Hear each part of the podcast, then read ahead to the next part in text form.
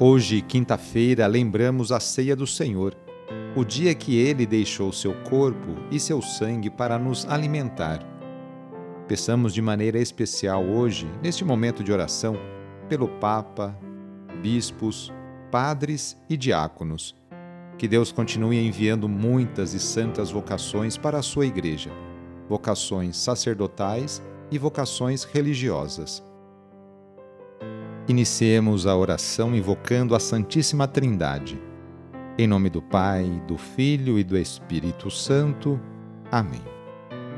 Quinta-feira, dia 14 de outubro, o trecho do Evangelho é escrito por Lucas, capítulo 11, versículos de 47 a 54.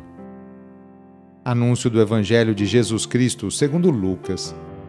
Naquele tempo disse o Senhor: Ai de vós, porque construís os túmulos dos profetas. No entanto, foram vossos pais que os mataram.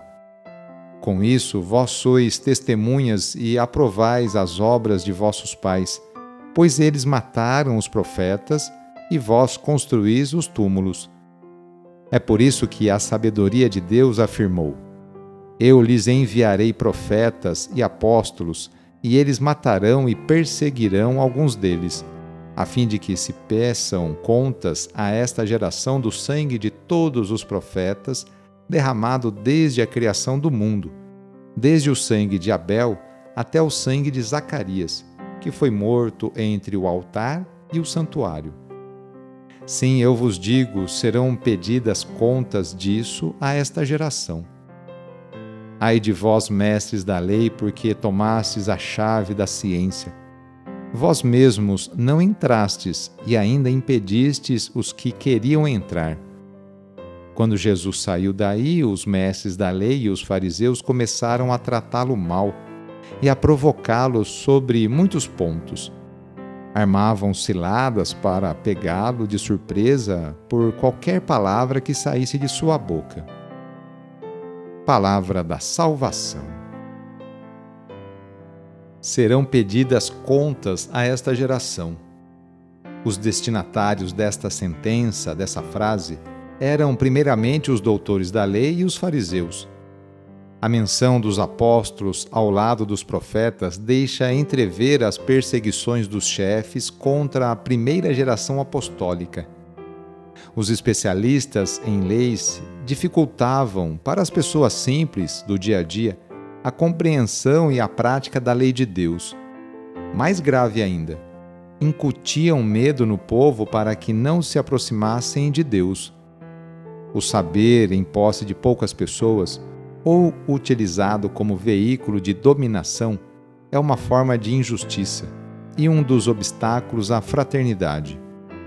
Jesus distribui tantas carapuças aos fariseus e aos doutores da lei que não causa espanto o fato de se porem de acordo, armando ciladas para apanhá-lo de surpresa em alguma palavra que saísse de sua boca. Hoje queremos colocar nas mãos de Deus a vida de tantas crianças, adolescentes e jovens.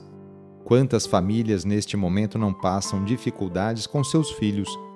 Peçamos que Deus afaste nossos jovens do caminho das bebidas, das drogas e da violência, para que a juventude tão querida e amada por Deus e por Dom Bosco seja o presente e o futuro de nossa cidade, estado e país.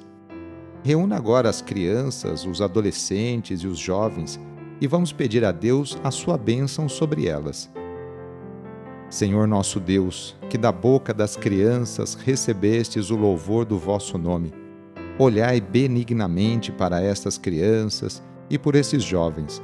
E assim como vosso filho, nascido da Virgem Maria, recebia de boa vontade as crianças e os jovens, as abençoava, abraçava e as punha a todos como exemplo a imitar, assim também, Pai Santo, derramai sobre elas a vossa bênção, para que, à medida que vão crescendo, por meio de sã convivência com os adultos e com a assistência do Espírito Santo, se tornem testemunhas de Cristo no mundo e sejam mensageiras e defensoras da fé na qual foram batizadas. Por nosso Senhor Jesus Cristo, vosso Filho, na unidade do Espírito Santo. Amém. A nossa proteção está no nome do Senhor, que fez o céu e a terra. O Senhor esteja convosco, Ele está no meio de nós. Pela intercessão de Santa Mônica, desça sobre você, sobre a sua família, sobre o seu trabalho e intenções, a bênção do Deus Todo-Poderoso. Pai, Filho e Espírito Santo. Amém. Foi muito bom rezar com você hoje, neste dia. Se a oração está te ajudando, eu fico muito feliz. Então, que tal enviá-la para seus contatos, familiares, amigos, conhecidos? Sou padre Edmilson Moraes, salesiano de Dom Bosco, e moro atualmente em Piracicaba, no estado de São Paulo. Que Deus continue abençoando você e sua família. Abraço e até mais.